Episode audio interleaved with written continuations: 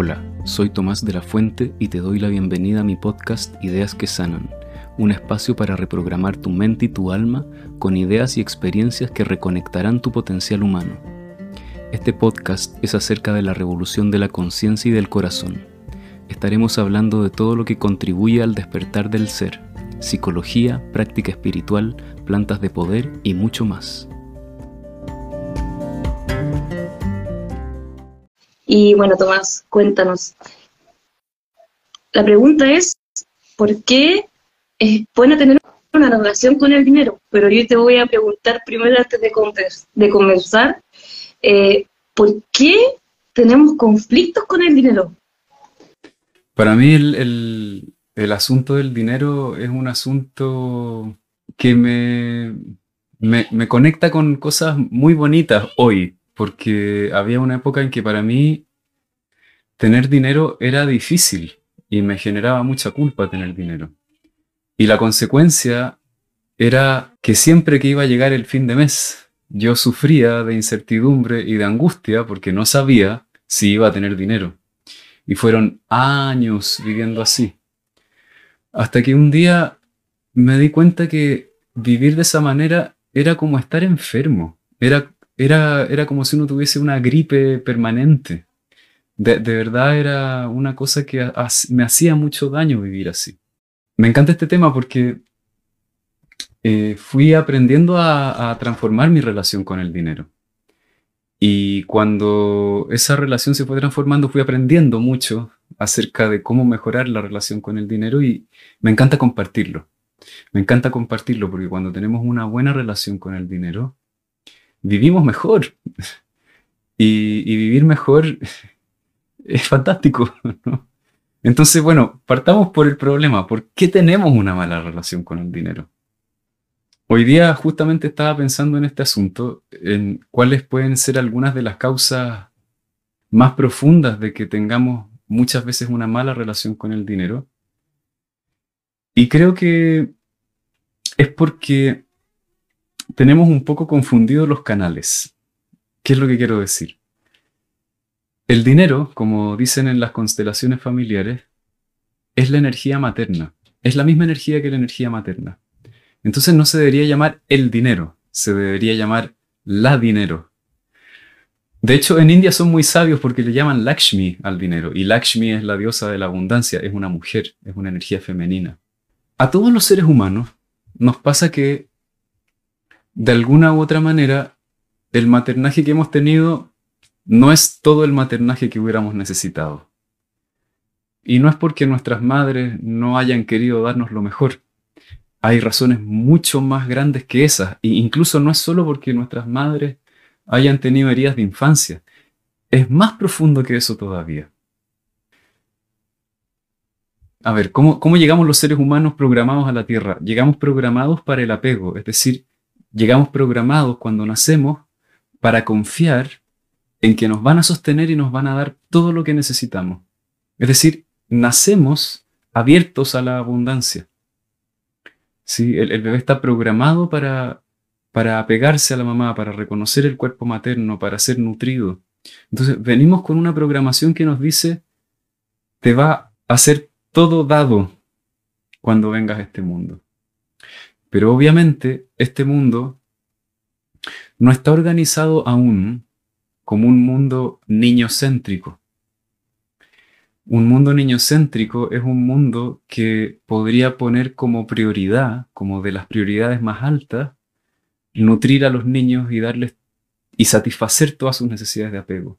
Entonces a las madres les pasa que muchas veces eh, necesitan salir a trabajar, o se valora mucho que la mujer tenga una vida fuera de la casa y se apoya muy poco a la mujer que quiere realmente maternar.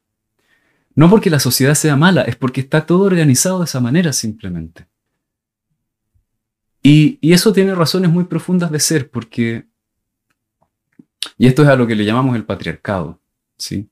El patriarcado es a mí me encanta cómo lo pone Laura Gutman. El patriarcado no es la dominación del hombre sobre la mujer, sino que el patriarcado es la dominación de los adultos sobre los niños.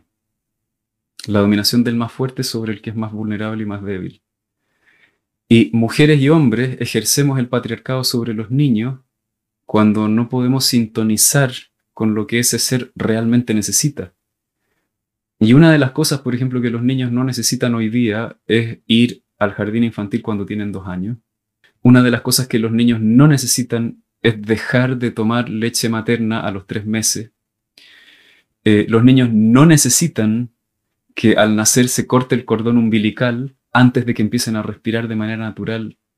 Los niños no necesitan que les digamos cuándo y a qué velocidad les tiene que interesar aprender matemáticas, aprender a leer. Los niños no necesitan que les digamos cómo expresar sus sentimientos, necesitan que los escuchemos.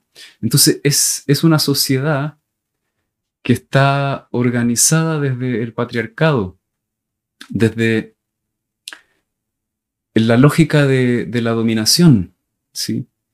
Y, la lógica de la dominación finalmente tiene que ver con algo muy sencillo y, y que todos lo llevamos dentro. Pareciera que nos importara más el deber ser, el cómo nos tenemos que comportar, las normas y las reglas, que pueden ser reglas muy convencionales o reglas no convencionales. Somos seres hipernormados, ¿sí? No importa si las reglas parecen convencionales o muy poco convencionales, porque hay gente que dice, yo me voy a salir de las reglas y entonces voy a hacer así, así, así, así, y entonces me tengo que exigir ser, qué sé yo, voy a inventar algo eh, poliamoroso, eh, espiritual, y, si no calzo con eso, entonces entro en un conflicto conmigo. Esa simplemente es otra forma del, del patriarcado, ¿sí? No, no, estoy diciendo que haya algo malo con el poliamor o con nada. Simplemente estoy diciendo que cualquier cosa la terminamos convirtiendo en una regla que nos oprime a nosotros mismos. Eso es el patriarcado. ¿Y qué es lo que es oprimido con, con este deber ser? Claudio Naranjo decía, la enfermedad de la humanidad no es la neurosis, es la normosis. Esa es la enfermedad. Y eso es el patriarcado. ¿Y, ¿Y qué es lo que queda oprimido? Queda oprimido el niño interno ¿Y qué es lo que es el niño interno? Es toda tu corporalidad, tu capacidad de sentir, de percibir, de jugar, la necesidad afectiva que tenemos. Todo eso queda aplastado y, pisoteado por el patriarcado. Entonces, bueno, me doy toda esta vuelta por el patriarcado para explicar lo siguiente. Como hemos vivido una cultura patriarcal durante no solo algunos años, han sido algunos miles de años realmente, ¿sí? Lo que se ha ido perdiendo poco a poco es el contacto con la energía materna. Entonces los seres humanos, eh, la mayoría de nosotros, no sentimos que seamos merecedores de amor, de aprecio, nos cuesta mucho apreciarnos, nos cuesta mucho realmente amarnos, ¿sí? Porque cuando se gatillan todas esas heridas, se nos activa el tirano interno y cuando nos estamos sintiendo horrible, en lugar de tratarnos con amor y con cariño, nos odiamos. Entonces realmente no creemos que ese lugar más vulnerable de nosotros, que es el niño interno o más aún el bebé interno, realmente merezca amor. Y eso tiene que ver con el maternaje. Entonces, no habiendo maternaje, habiendo este vacío en la experiencia de el universo me va a proveer de todo lo que necesito, entonces la energía del dinero ha sido tomada, digamos, por esta energía patriarcal y se ha vuelto una carrera por sobrevivir. Y si estamos necesitando matar a alguien para sobrevivir, estamos dispuestos a hacerlo. Entonces nuestra experiencia del dinero es una experiencia de muchas heridas, ¿sí? Porque en nombre del dinero se cometen las cosas más espantosas, los crímenes más horrendos, ¿no? Y, finalmente, ¿qué, ¿qué, es el dinero? Bueno, yo no sé, no soy experto en, dinero, en finanzas y todo eso, entonces no puedo responder desde ese lugar, pero el dinero, el dinero es la, en esta cultura, el dinero es la energía que nos dice, vas a poder sobrevivir. Si, me tienes, vas a poder sobrevivir. Es la misma experiencia que el bebé tiene cuando siente que su madre está ahí, te tengo, voy a poder sobrevivir. Pero como estamos en ese vacío, en esa experiencia de carencia muy profunda, entonces, eh, queremos quitarle al otro lo que el otro tiene, ¿sí? Y queremos acaparar mucho. Entonces el dinero ha sido usado eh, desde un lugar de mucho miedo y de, mucha carencia y de mucha angustia. Entonces es así como, eh, ¿verdad? El, dinero finalmente, por el modo en que se usa, nos ha herido mucho. Porque entonces hay personas que, que, arman negocios en donde se explota mucha gente en donde se trata muy mal a la gente. ¿Para qué? Para, para yo ganar dinero. Y no me importa si tú estás ganando dos centavos y te estás muriendo de hambre. Vas a tener que trabajar para mí. Nuestra economía parte de un supuesto muy loco. Una vez estaba haciendo un curso de finanzas y, alguien me dice, y alguien dijo, la economía moderna, la economía que tenemos se basa sobre el supuesto de que hay necesidades infinitas y recursos finitos, es decir, no alcanza esa es como una de las ideas fundamentales que, en las que se basa la economía. Entonces eso es como decir, yo llegué al mundo y no hay lo que necesito. Y, claro, y es muy impresionante empezar a entender cosas como que si todo el presupuesto que se gasta en armas se gastara en tecnología para generar alimentos, nadie pasaría hambre en este mundo. Entonces, parece que ese supuesto no es tan verdad. Entonces, ¿de dónde viene la falta de abundancia en el mundo? La falta de abundancia en el mundo viene de que tenemos esta experiencia de, falta de abundancia y entonces estamos en este estado de miedo en donde vemos que todos son lobos hambrientos que nos quieren quitar y entonces, bueno, algunos pueden luchar más fuerte y obtienen más y los que no son tan fuertes se quedan sin nada. Entonces, creo que así, en lo más profundo y fundamental de nuestro psiquismo, el dinero la energía del dinero, que es una energía materna, ya no la reconocemos como eso y, ha sido ocupada por el miedo, la agresión, la dominación. Entonces, cuando miramos el dinero, decimos, es muy sucio. Sí. Y el problema es que cuando entendemos las cosas así, no nos permitimos tener dinero. Y cuando no nos permitimos tener dinero, ocurre una de las desgracias más tremendas en el mundo.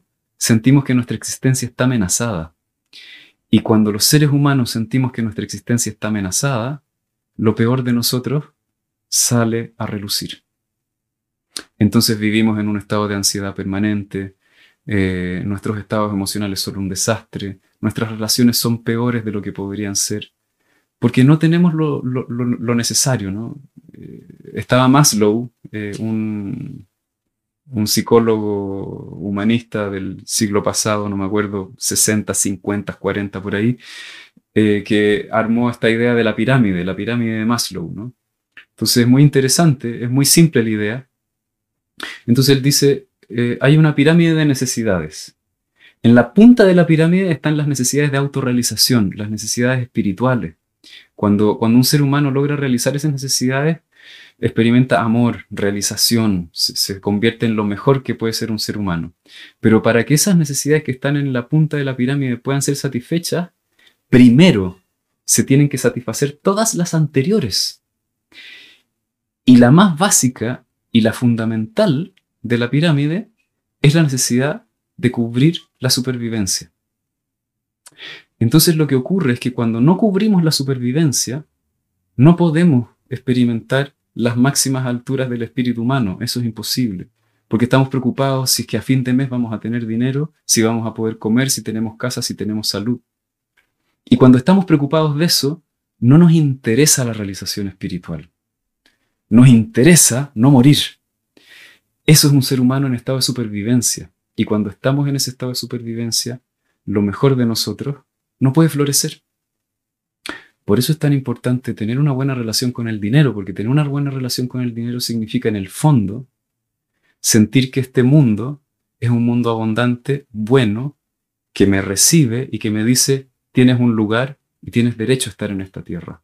Una vez que eso se ordena en nosotros, nuestra relación con el dinero empieza a sanar, porque en esta cultura el dinero es una de las piezas fundamentales en nuestra supervivencia. Quizás en otro momento, más adelante en la humanidad, podamos usar otro sistema mejor que el dinero. pero es el que tenemos ahora. Antes teníamos que en el campo estar cultivando eh, la huerta, eh, trabajando con los animales y quizás hacíamos trueque, pero era un trabajo extenuante. No sé si era mejor o peor eh, y posiblemente podamos desarrollar mejores sistemas, pero hoy la supervivencia está vinculada al dinero. Y nuevamente, volviendo a la primera idea, ¿y qué es el dinero? Es energía materna. ¿Qué quiere una mamá cuando nace su bebé? Quiere que sobreviva quiere que esté tibio, calentito, bien alimentado, quiere que no tenga miedo, quiere tenerlo en sus brazos y quiere que se sienta seguro. Eso es el dinero. Entonces, recuperar ese registro es empezar a sanar nuestra relación con el dinero. Excelente. Esa es la respuesta a la pregunta número uno. Sí. que se puede desglosar en miles y miles de preguntas, porque en el fondo la relación con nuestra madre, la relación con nuestra vida, con nuestra sensación de dar y recibir, si está también equilibrado, porque recibir el dinero a veces nos cuesta, otras veces gastarlo nos genera tensión en el cuerpo, no, no lo damos con una felicidad cuando quizás tenemos que pagar algo y hoy experimentado una incomodidad. Entonces, tenemos muchas creencias, muchas cosas que están opacando nuestra relación con el dinero. Entonces, ¿cómo, cómo podríamos comenzar a trabajar esta relación de una manera saludable? Mm, que me encanta tu pregunta. Eh, sí, qué, qué, bonito lo que dijiste, porque ahí me acordé de las enseñanzas de Bhagavan que está ahí. Eh, y a mí una, cosa que me ayudó mucho y fue muy impresionante, una de las enseñanzas más sencillas acerca del dinero, eh, fue algo que explicó Bhagavan. Primero, Bhagavan dijo, el dinero, crear dinero, crear abundancia, es realmente una práctica espiritual. Eh, y, ya el solo hecho de, de cambiar mi entendimiento y decir, ah, crear dinero es una práctica espiritual o sea, es algo bueno, ¿sí? Entendiendo que la espiritualidad y el contacto con algo más profundo en nosotros mismos nos hace mejores personas, eh, eh, eh, es un servicio al mundo. Entonces, él dice, sí, crear abundancia material, y en este caso y en esta cultura, poder mover dinero, es una tarea espiritual. Por supuesto que puedes usar el dinero para hacer daño, pero no lo uses para eso, úsalo para traer cosas buenas. ¿sí? Y entonces yo empecé a mirar, por ejemplo, todo lo que ha hecho Ama y Bhagavan. Para mí las enseñanzas de ellos han sido la cosa más transformadora en mi vida, más que todas las terapias que me he hecho. Y entonces un día leyendo la historia de cómo ellos formaron todo lo que ellos han hecho, ellos primero comenzaron teniendo una escuela para niños en una casa que se caía a pedazos. No tenían nada, nada de nada de nada. ¿sí? Y ahí comenzaron con esta escuelita eh, con la intención de darle educación a los niños, no para que se convirtieran en grandes eh, abogados, médicos o ingenieros, también si querían hacerlo era bienvenido que hicieran eso, pero, pero el objetivo principal era que fuesen niños, que cuando fuesen adultos fuesen adultos iluminados, despiertos, conectados con el amor. ¿sí? Y empezaron con esta escuelita y poco a poco esto eh, empezó a pasar que los niños tenían experiencias espirituales, se conectaban con unas sabidurías trascendentales impresionantes, y entonces otras personas empezaron a querer llegar. Y ahí Bhagavan creo que fue muy lúcido, porque tuvo también una visión de negocio. Porque hoy día las enseñanzas de, de Ama y Bhagavan han llegado a todos los países del mundo. Y todas las personas que lo están recibiendo realmente son muy beneficiadas con sus enseñanzas. Yo, no he visto... O sea, yo veo cómo a la gente le hace bien la enseñanza. Y si Bhagavan no hubiera tenido una visión de negocios, seguiría teniendo una casa que se cae a pedazos en India, en un pueblo que nadie conoce. Entonces ahí yo empecé a entender esto que dice Bhagavan. Crear abundancia material es una práctica espiritual. Y hace un tiempo conocí a una persona, la Katia, que a lo mejor está por ahí, muchas veces se conecta, que ella tiene un talento, pero así impresionante para crear abundancia material, ¿sí? Y yo un día le digo, dime Katia, ¿cuál es tu secreto? ¿Cómo lo haces? ¿Sí? ¿Cómo lo haces para crear abundancia? Y ella me dijo, es muy simple. Yo no pongo el foco en el dinero, yo pongo el foco en cómo puedo ayudar a las personas. ¿Sí? Y cuando empiezo a pensar en cómo puedo ayudar a las personas, se me empiezan a ocurrir millones de ideas. Y me empieza a dar tanta alegría la posibilidad de ayudar a más y más y más personas con sus cosas, que bueno, se me empiezan a ocurrir las ideas y el dinero viene por añadidura. Entonces ahí logré juntar dos piezas. Bhagavan quería ayudar y salvar el mundo, sí, básicamente. Entonces dijo, bueno, ¿cómo lo hacemos? Tenemos que construir un templo, una universidad para que la gente venga acá a hacer procesos, meditar, iluminarse. Y, y bueno, ¿cómo lo hacemos? Bueno, los occidentales tienen dinero, bueno, que ellos paguen. A los indios no les cobran nada, hacen todos los cursos gratis. Nosotros pagamos. Y, durante algunos años los cursos en India para los occidentales eran, por lo menos para un occidental como yo, impagables. ¿sí? Pero gracias a, eso es que construyeron un templo impresionante y tú entras al templo, pisas el templo y ya tu conciencia empieza a liberarse de la mente y empiezas a tener experiencias de iluminación. Entonces ahora entiendo, él, él logró traer toda esa abundancia porque tenía una visión de, cómo ayudar. Sí. Eh, entonces, yo creo que una, de las cosas que nos ayuda es empezar a entender de qué manera vamos a hacerle un bien, primero que nada, a nuestro propio cuerpo estresado cuando no tenemos dinero. Nuestro cuerpo también es un ser vivo que merece que lo ayudemos y, y nuestro cuerpo necesita no vivir en un estado de estrés. Entonces, primero que nada, nos vamos a ayudar a nosotros si, si creamos abundancia material. Pero si además de eso empezamos a pensar bien, y, si yo creo abundancia material, ¿de qué manera puedo ayudar a otros? ¿no? A mí me sirvió mucho eh, ser papá, eh, porque eso me permitió empezar a pensar, bueno, no se trata solo de mí, tengo que mantener a mi familia.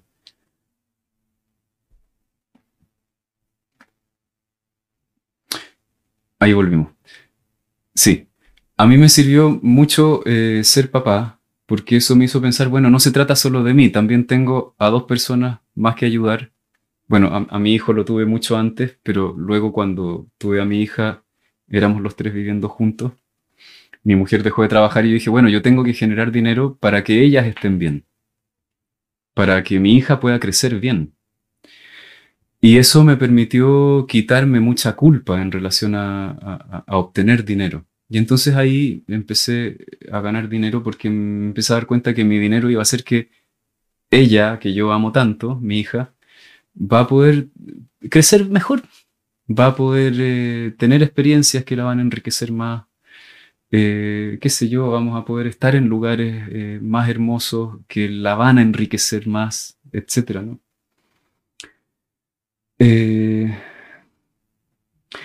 Y, la otra cosa que tú lo mencionaste, Vicky, eh, es... esa es la otra cosa que me ayudó mucho. También es una enseñanza de Bhagavan. Él dice,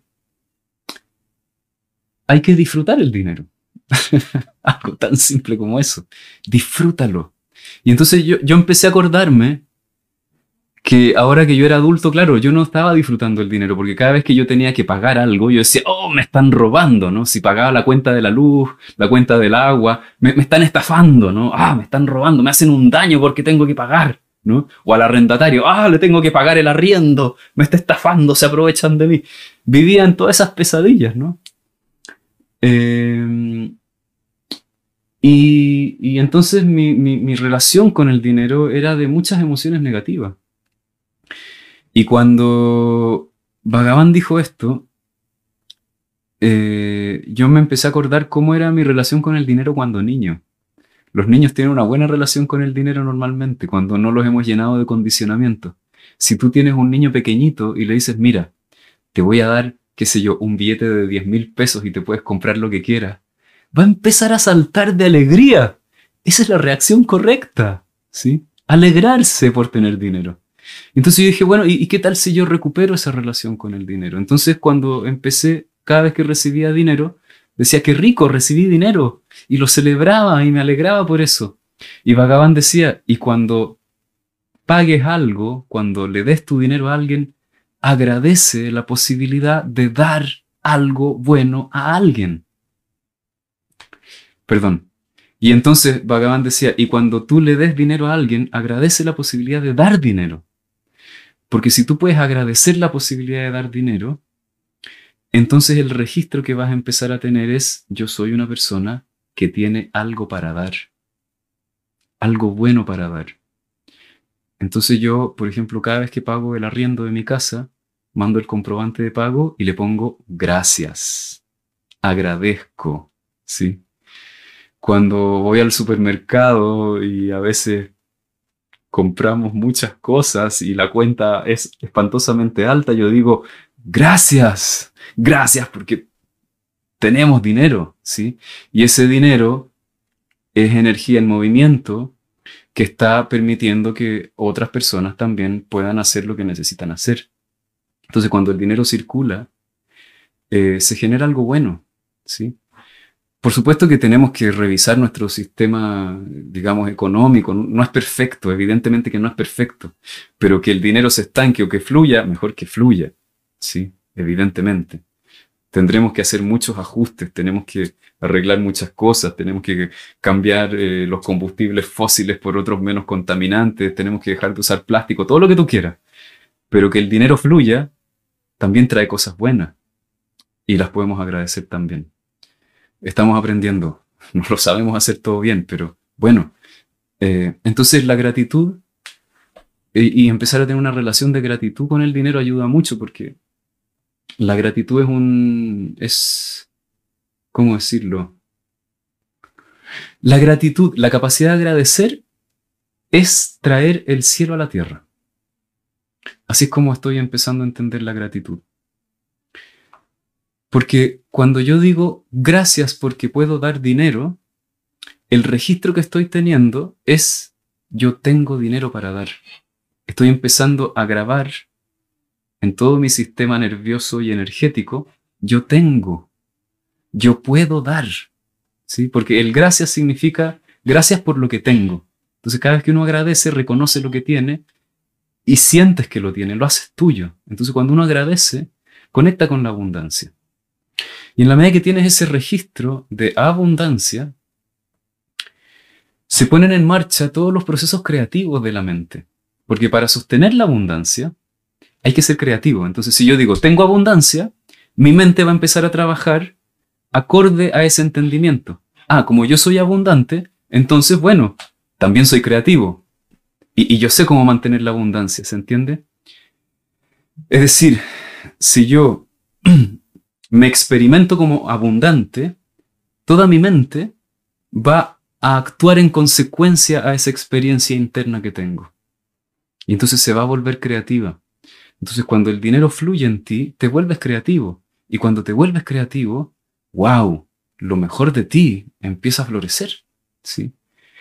Y para realmente sostener la abundancia en el tiempo, tienes que tener disciplina, tienes que tener foco y sobre todo, a ver, por supuesto que uno puede tener dinero desde el miedo y la violencia.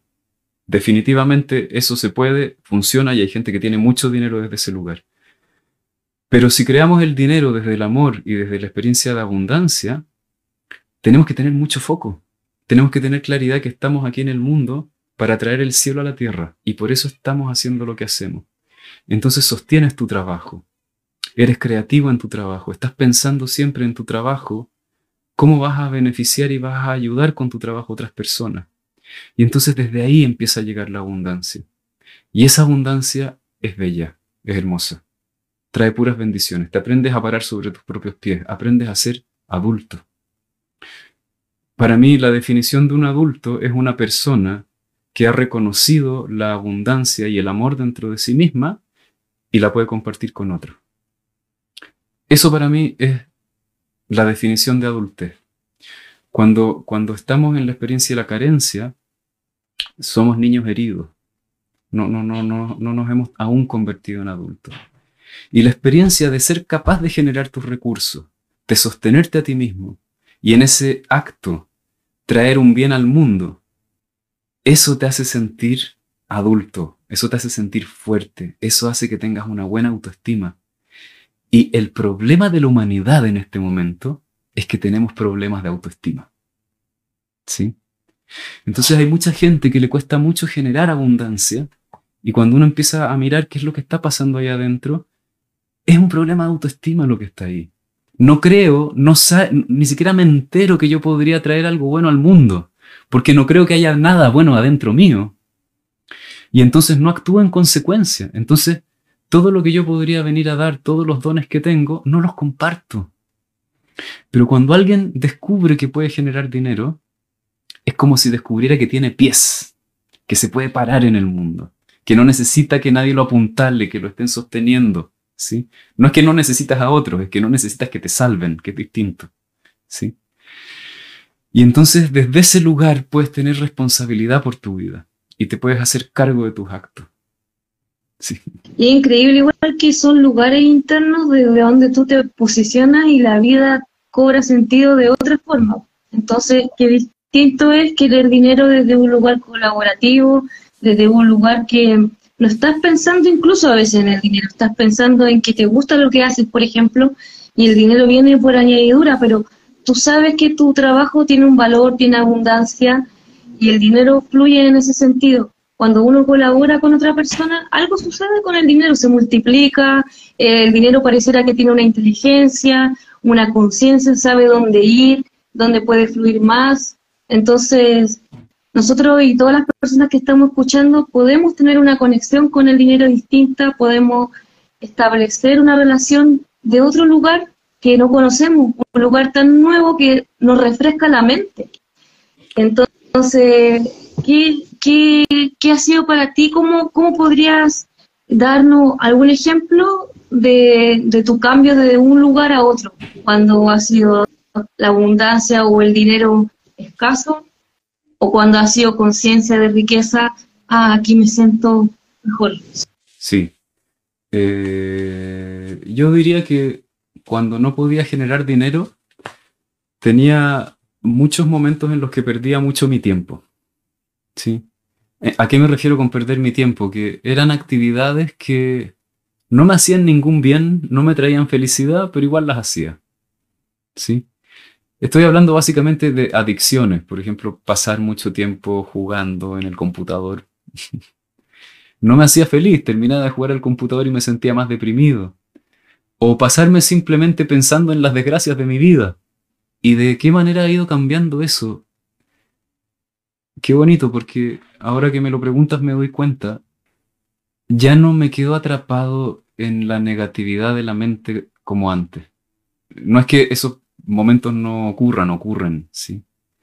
Pero son muy breves porque estoy más bien pensando cómo voy a hacer que este mundo sea mejor, que mi vida sea más bonita. Y entonces estoy, mi mente está siempre trabajando. ¿Qué, qué idea puedo inventar ahora para hacer que todo esto funcione mejor? Eh, y entonces eso me lleva a, qué sé yo, querer hacer un curso, investigar algo, leer, sentarme a meditar. A veces simplemente ir a estar con mi hija y mi mujer y sonreírles para que se sientan felices. Porque cuando uno sonríe hace que los otros se sientan felices. Porque las emociones se contagian. A veces no, no me resulta sonreír muy bien, a veces sí. claro, uno, uno puede quedarse atrapado en esas experiencias de carencia, en la angustia, en el miedo, en la ansiedad. Yo, yo he sido muy ansioso toda mi vida. Y, ahora que, que, estoy más conectado con todas las posibilidades que tengo, en lugar de estar mirando lo que me limita, entonces me siento mucho menos ansioso. Y, y creo que me siento menos ansioso porque poco a poco he ido entendiendo que las cosas buenas que puedo compartir con el mundo el mundo y las personas las necesitan y las quieren y las agradecen. Entonces siento que tengo un lugar en este mundo. Y eso ha sido porque he ido creando abundancia de esa forma, haciendo algo que me apasiona, algo que le sirve a los otros. Creo que un, proceso que ha durado varios años para mí ha sido ir entendiendo que, que tengo un lugar en este mundo. Y eso ha ido de la mano con la abundancia. y por eso partí de esta idea de, de lo que le pasa a los bebés. Los bebés eh, nacen programados para saber que tienen un lugar en el mundo. Y seguramente yo cuando fui bebé pasaron algunas cosas que me hicieron sentir que no, que, que no era tan seguro ese lugar en el mundo. De hecho, mira, ahora me estoy acordando de una experiencia de sanación que tuve en India, que ahí fue cuando comenzó mi apertura hacia la abundancia. Y no lo había pensado, ahora ah, se me están juntando muchas cosas. Les voy a contar la experiencia. Estaba yo en India, eh, en uno de los cursos de Oneness, en donde se hacen esta técnica que se llama Samskara Shuddhi, que básicamente consiste en, en transformar esos condicionamientos y esas heridas más profundas. Entonces yo estaba ahí, había logrado hacer el viaje que yo toda mi vida había querido hacer. Gracias a que tenía una tarjeta de crédito, no tenía cómo pagar la deuda que, eh, eh, que estaba consiguiéndome con el viaje, pero no importa, yo dije, bueno, voy a India, voy a aprender a hacer estos cursos y después con los cursos seré capaz de pagar la deuda de alguna manera. Entonces yo fui realmente sin tener dinero. Tenía la suerte de que el banco me había dado una tarjeta de crédito que podía gastar y la gasté. bueno, entonces yo estaba allá en India y después de más o menos ocho días, un poco más de una semana de estar allá, yo no estaba teniendo ninguna experiencia espiritual de ningún tipo. Lo único que estaba experimentando era un dolor en mi pecho y una angustia infinita, nada más. Eso era todo lo que yo experimentaba. Y entonces todos los días llegaba alguien y decía, hoy día en la meditación vi que el cielo se abrió y bajaron unos seres azules, eh, descendían por el cielo en una danza y tocaron mi cabeza y sentí como todo mi cerebro estalló en luz y empecé a experimentar el amor más infinito y yo veía como ellos los tocaban a todos y, y yo, eh, no, yo nada. Entonces yo estaba ahí teniendo esta experiencia de lo que yo más quiero no me está pasando. Esa era la vivencia que yo estaba teniendo. Lo que yo más quiero, para mí no sucede. Y ahí me empecé a dar cuenta que ese era un condicionamiento que yo había tenido toda mi vida. Lo que, lo que yo realmente más quiero, eso a mí no me pasa. Otras cosas sí, pero eso no. Bueno, y todos los días yo iba, me acuerdo, frente al altar y, pedía a Ama Bhagavan, a mi divinidad, por favor, por favor, quiero tener una experiencia espiritual, quiero sentir amor, algo, ¿no? un poquito de luz, nada, oscuridad total. Entonces un día voy y le digo a uno de los dasas, de los profesores, eh, estoy a punto de morir de depresión porque no me pasa nada hace una semana. Y ahí cuando le digo eso, casi como que ya estaba empezando a llorar. Y él me mira así como con una visión de rayos X y me dice, ah, sí, eso es una herida de la infancia, me dice.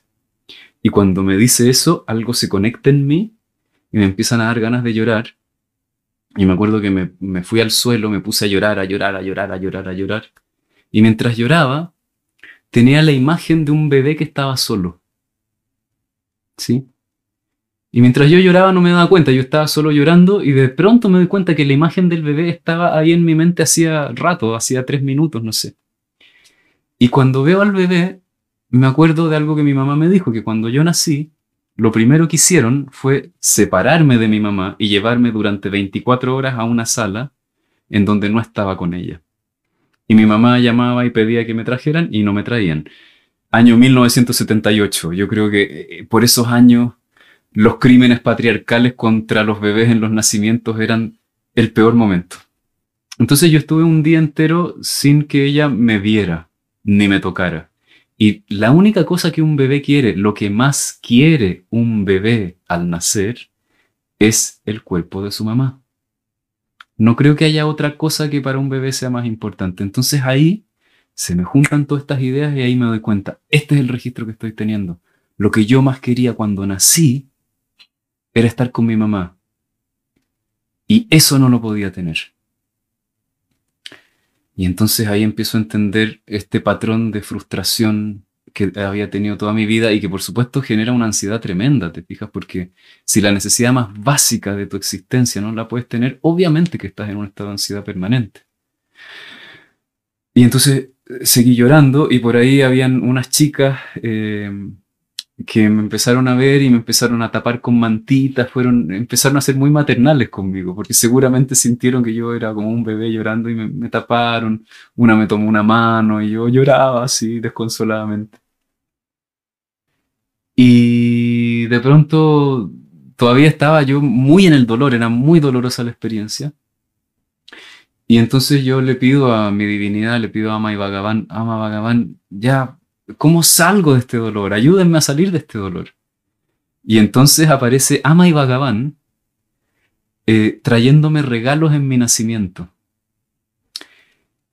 Y, y, yo todos esos días yo quería sentir a Dios, pero en ese momento Ama y Bhagavan, en mi imagen interna, van con flores hacia mí y me hacen estas ofrendas a mí y me dicen, tú eres nuestro Dios. Amy Bhagavan dicen que lo que necesitan los bebés es que los traten como dioses. ¿sí? Que, reconozcan en ellos a Dios, porque los bebés vienen con esa presencia. Y cuando ellos reconocieron que yo era su Dios, para mí ellos eran mis maestros espirituales, pero ahora ellos venían en mi nacimiento a decirme, tú eres Dios para nosotros. Un vacío que había ahí adentro se llenó y pude descansar. Me sentí visto, sentí que tenía un lugar en el universo. Y entonces ahí empecé, yo creo, por primera vez a tener el registro de que lo que yo más quería a nivel afectivo, lo podía tener. Y bueno, y cuando volví de India, fue ahí cuando, ahora me doy cuenta, empezó, desde ahí en adelante empezó a mejorar mi situación económica. Y, creo que e, ese fue el momento en que empezó a cambiar ese, ese patrón. Y, ahí empecé a entender que tener dinero no me convertía en culpable, porque yo sentía mucha culpa de tener dinero.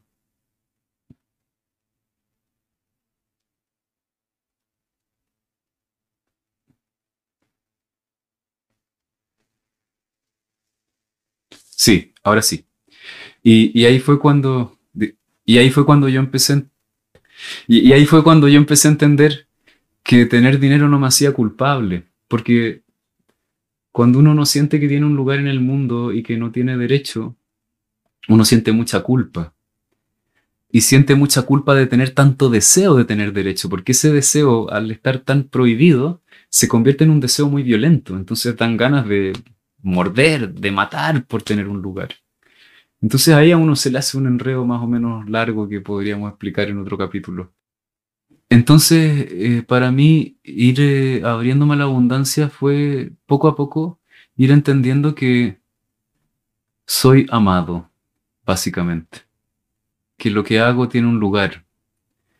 Y para mí, por ejemplo, todo esto que llevo varios años haciendo en las redes también me ha resultado muy sanador porque con los años muchas personas me han ido escribiendo y me han ido agradeciendo por todo lo que pongo, los videos que hay en YouTube y todas esas cosas.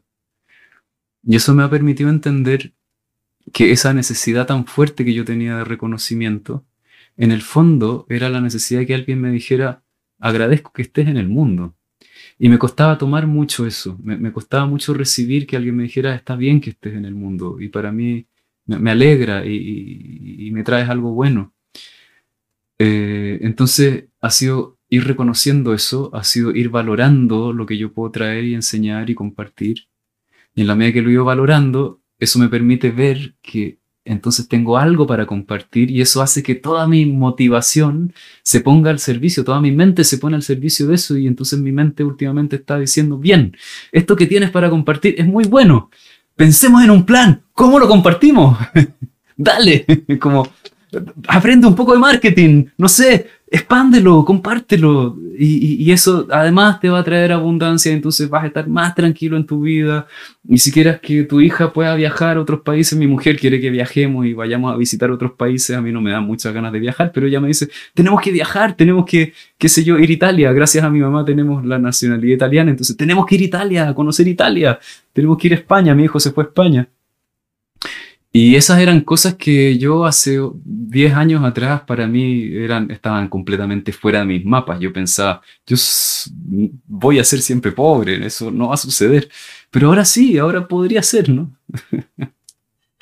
Claro, increíble porque, bueno, en terapiándonos con María Victoria, el día de hoy hemos visto que ha sido una trayectoria de tiempo, un proceso, O sea, tu entendimiento y todo lo que ha sido en la relación con el dinero ha sido un proceso largo que finalmente tuvo resultado al ser sincero con lo que quieres, al pedir tu necesidad y poco a poco la vida te lo fue dando, fuiste fluyendo, perdiendo el miedo, sintiendo que eras merecedor de aquello y creciendo internamente, porque al final estamos hablando de algo que nos pasa adentro, más que con el mundo exterior, es algo que nosotros estamos creando, como hemos hablado tantas veces de crear nuestra realidad, como nuestra conciencia de pobreza también hace que no tengamos dinero o nuestra relación con nuestros padres también genera que no podamos crecer en nuestra abundancia o en nuestro en, la creación de, riqueza que, bueno, al final nos estamos yendo a un lugar más amplio que no es solo el dinero, sino que también es la abundancia de que tú entregas a otros el dinero que se transforma en una acción que tiene que ver con otras cosas, como por ejemplo cuando pude grabar mi disco fue gracias a la ayuda de todos, entonces me imagino que cuando tú me ayudaste no pensaste, oh, debe haber sido otra sensación, entonces eso multiplica el flujo del dinero. Es un flujo virtuoso que se empieza a producir en donde salimos de esos patrones carentes, esas heridas, esa baja autoestima y empezamos a, nutrirnos de nuestros propios dones. ¿sí? Porque todos tenemos una riqueza, todos vinimos con una riqueza. A mí, yo tengo esta foto, es muy antigua, es una foto eh, de, de cuando íbamos a Pichidangui me imagino que la sacó mi mamá. Y un día empecé a mirar la foto y yo veía a este niño que yo era y de pronto empecé a percibir el alma de este niño y dije, es muy bonito, tiene algo muy bonito para compartir. Todos, todos tenemos algo hermoso, todos, todos hemos traído algo hermoso. Entonces, cuando creamos abundancia material, estamos en mejores condiciones de compartir esa riqueza que hemos venido a compartir al mundo. Y eso es una responsabilidad. No vinimos a este mundo a, a quejarnos de todo lo que nos falta. Vinimos a este mundo a dar algo. Entonces tenemos que aprender a tener una buena relación con el dinero, porque cuando tienes una buena relación con el dinero, puedes dormir bien, te puedes alimentar bien, tienes tiempo libre, puedes nutrirte en tu tiempo libre de experiencias que te hacen bien, que te enriquecen, que te hacen crecer, y entonces puedes compartir ese regalo que has venido a compartir al mundo. Entonces, es una responsabilidad pararnos sobre nuestros pies.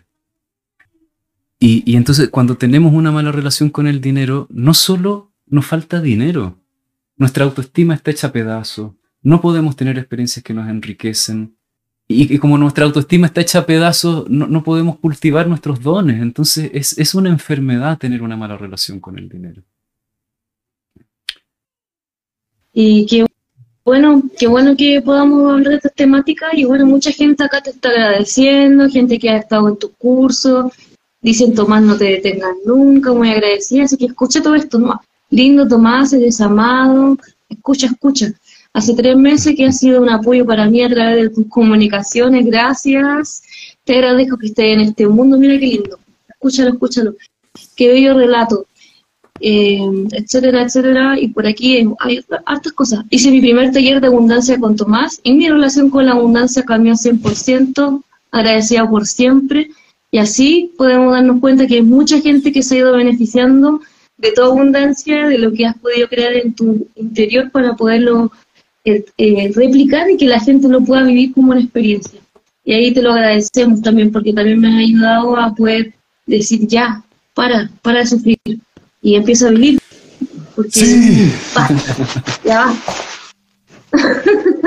sí, y, y, yo creo que también una de las cosas que, que yo he visto en la que mucha, mucha, mucha, mucha gente está muy enredada es en tener miedo a hacer lo que les gusta.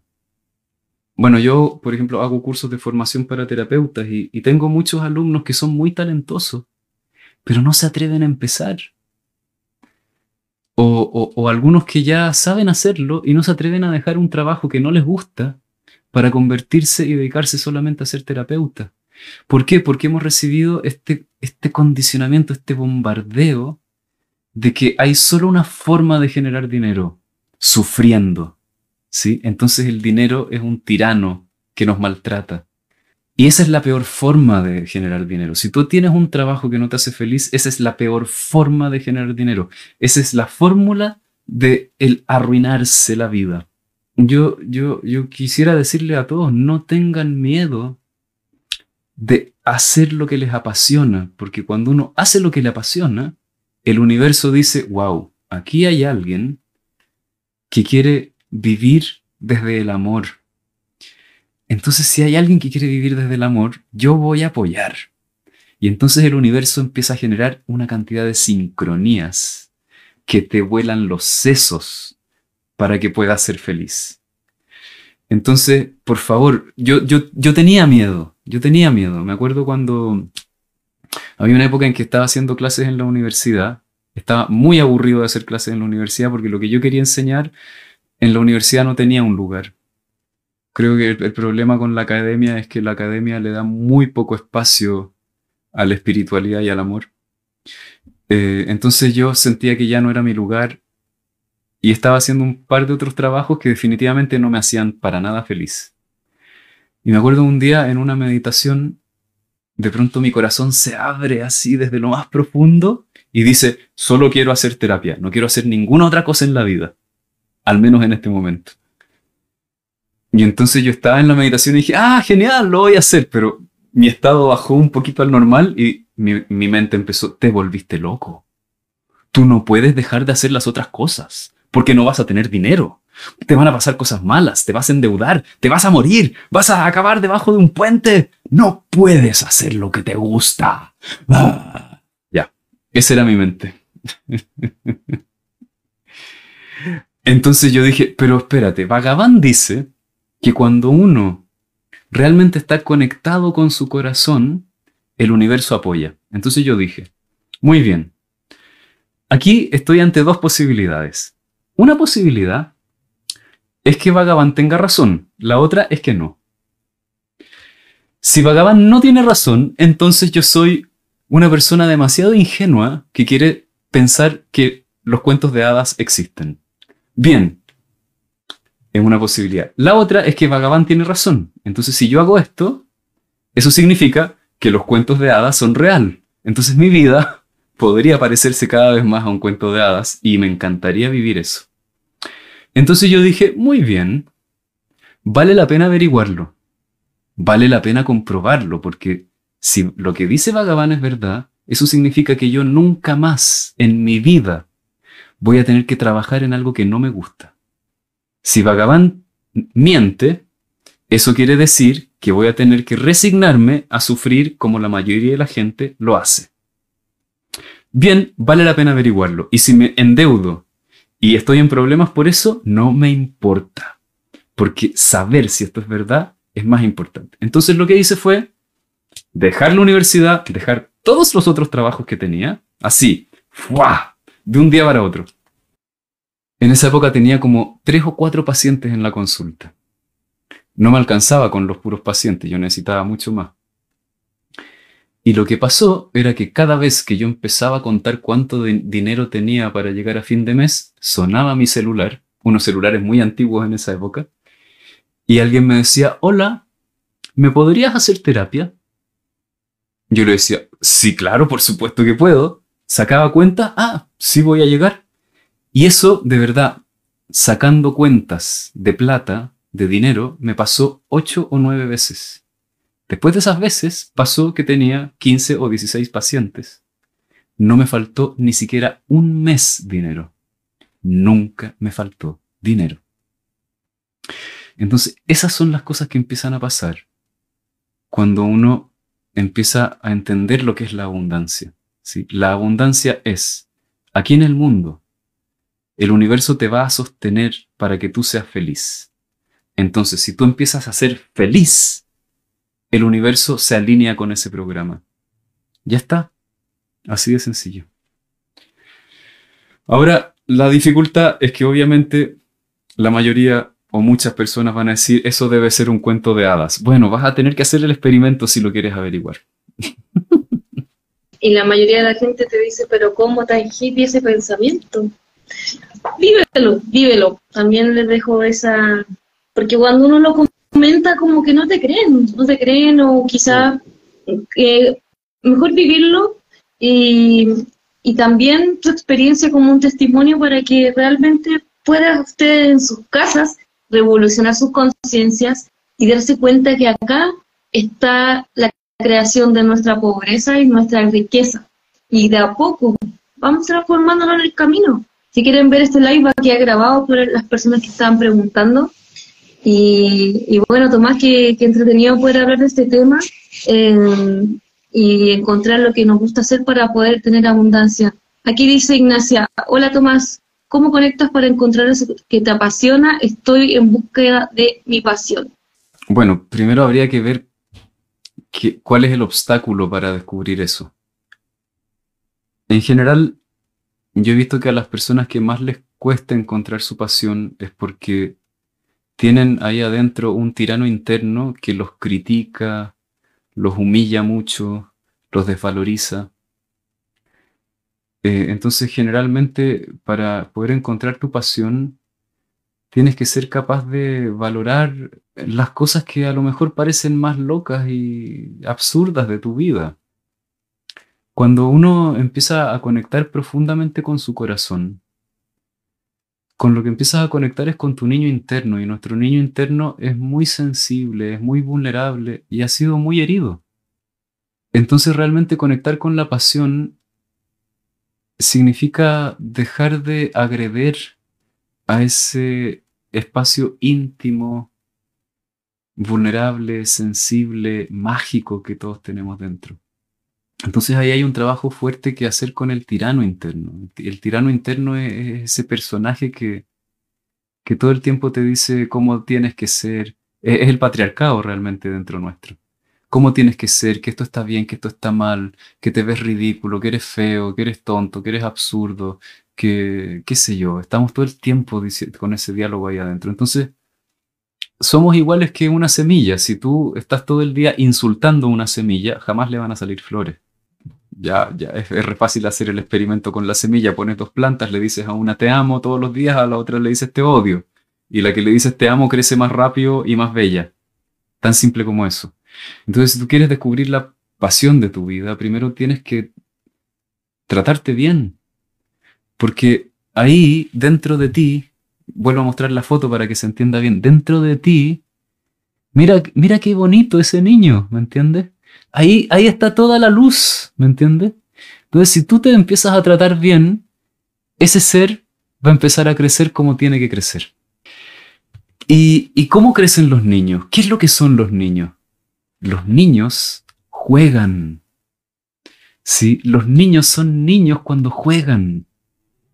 Entonces, para poder conectar con la pasión, tienes que volver a jugar, pero para poder volver a jugar tienes que darte permiso de jugar. Y, a la mayoría se nos ha olvidado cómo se juega. Y quiero explicar una cosa sobre el juego que quizás no todos saben, que hay un experimento que se hizo una vez en donde medían qué pasaba en el cerebro de los niños cuando entraban a una sala de clases y qué pasaba cuando salían de la sala de clases y se iban a jugar. Entonces, cuando entraban a la sala de clases, el cerebro de estos niños se apagaba. Y funcionaba así, se desconectaban todas las zonas cerebrales. Y cuando se iban a jugar, todo el cerebro se encendía de nuevo. Entonces, si quieres ser una persona más brillante, más inteligente, más conectada, más enriquecida, tienes que volver a jugar. Porque solo es en el juego cuando todo tu potencial se pone en marcha. Les quiero contar una experiencia que tuve una vez, una experiencia psicodélica, sí, con medicinas chamánicas. Yo estaba ahí en la ceremonia y estaba pasándolo muy mal, estaba en una experiencia de miedo, estaba todo oscuro, así, oh, esas como cuando estás en las experiencias como un poco demoníacas con la medicina. Y entonces de, de pronto empiezo pensar cómo, cómo se sale de aquí, cómo se sale de aquí, cómo, cómo, cómo se sale de este oscurecimiento espantoso, angustiante, tenebroso, ¿no? Y de repente me llega un pensamiento y dice, jugando.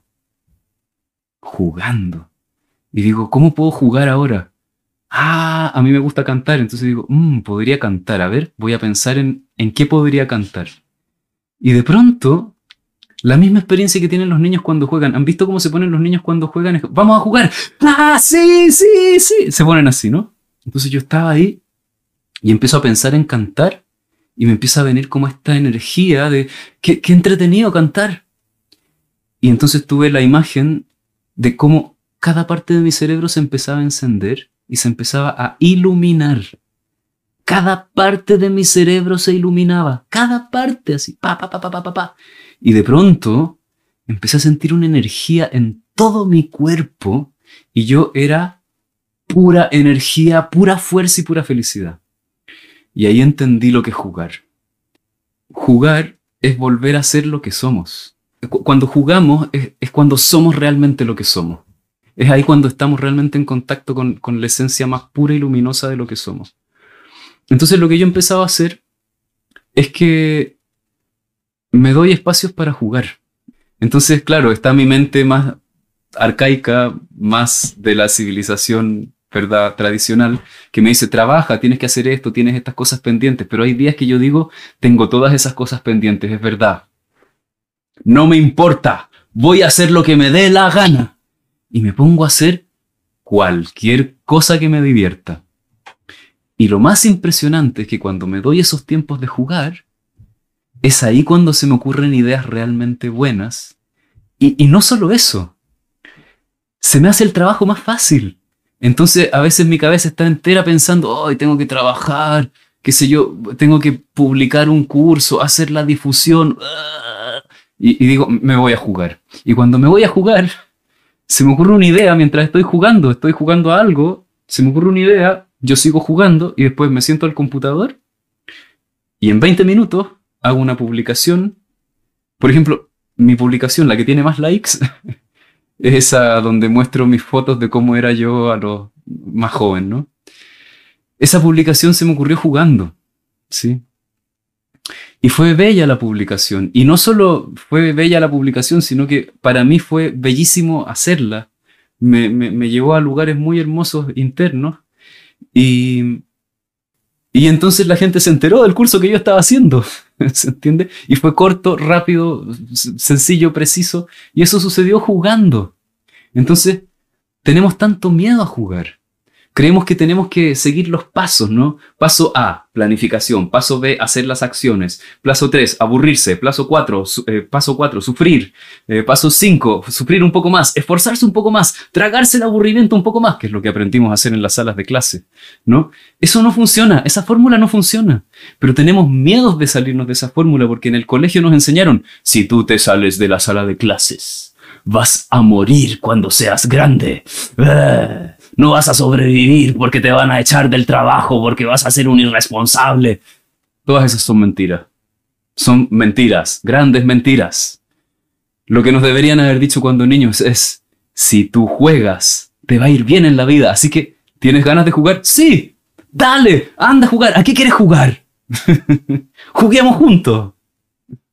Eso es lo que nos deberían haber enseñado. Piensen en los animales. Los animales, ¿cómo desarrollan los gatos? Los gatos, cuando están, cuando son pequeños. ¿Qué es lo que hacen? Simulan estar luchando, ¿no? Y entonces cuando son grandes, pueden luchar realmente de verdad, porque lo entrenaron jugando. Entonces, eso es el juego. Y, y, a nosotros se nos olvidó jugar y creemos que tenemos que trabajar. ¿Y qué es lo que es trabajar? Es aburrirse. Ah. Eso no sirve de nada, eso lo único que hace es deteriorar tu sistema nervioso, destruir tus conexiones neuronales y hacerte más estúpido. Entonces, por favor, dejemos de sufrir, seamos felices ahora mismo. Y, deja que eso empiece a transformar tu vida. Anda a jugar, por favor, te lo ruego, te lo suplico. Eso, deja de escuchar a estos dos pelagatos que están hablando aquí, anda a jugar.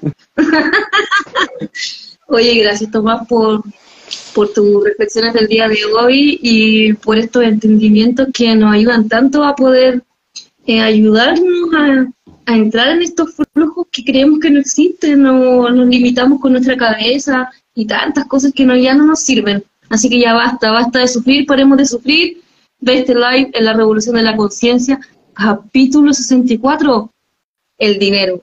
¿Cómo era? ¿Cómo era? ¿Cómo podemos relacionarnos? Porque es importante tener una ah. buena relación con el dinero. Eso. eso. Ese título tan largo ha sido muy bueno. Así que gracias Tomás, un abrazo y si quieres dejar algunas palabras de cierre, yo te agradezco como siempre todo, todo lo que nos enseñas y cómo vamos aprendiendo juntos. A, mí me encantan las fórmulas y, los círculos virtuosos y los viciosos, porque todo el sufrimiento humano es un loop de círculos viciosos. Entonces, el círculo virtuoso es, ¿por qué es importante tener una buena relación con el dinero? Si tú tienes una buena relación con el dinero, vas a tener dinero. Si tienes dinero, vas a tener más tiempo para jugar. Si tienes más tiempo para jugar, vas a ser más creativo y vas a poder crear más dinero. Y como te vas a sentir feliz, vas a poder compartir toda esa abundancia con otras personas. Y vas a ser felices a muchas personas que van a poder jugar. Y como todos van a poder jugar, van a ser más creativos y van a crear más abundancia. Y en un futuro lejano vamos a inventar sistemas mejores que el dinero para mover los recursos en este planeta. ¡Chan! ¡Woo! recorta todo esto y hace unos monitos animados que harían súper lindo. Que harían súper lindo unos monitos animados explicándole a los niños. Gracias, Tomás. Gracias por lo mejor todo la inteligencia, ahora con la inteligencia artificial eh, va a ser más fácil hacer esas cosas. Entonces voy a aprender a usarla porque hay que aprender a usar la inteligencia artificial. Eh, y, a lo mejor ahí va a ser más fácil hacer esos monitos. Sí, cuéntanos historias. Queremos escuchar las historias. Un abrazo Tomás, un abrazo a todas las personas que se conectaron hoy día, muchas gracias. Vean este capítulo, inviten a sus amigos a revolucionar las conciencias, a pensar de otra forma, a dejar un poquito la loca de la casa para dejar la lucidez dentro de nuestros corazones. He dicho caso cerrado. Nos vemos. Soy Tomás de la Fuente y te quiero invitar a entrar en un proceso de reconexión para el despertar de tu conciencia y tu corazón. Visita mi página www.ideasquesanan.cl en donde podrás encontrar las próximas actividades y cursos que te estaré ofreciendo. También puedes encontrar ideas que sanan en mi podcast de Spotify, mi canal de YouTube y mi perfil de Instagram. Muchas gracias por acompañarme en este viaje. Nos vemos pronto.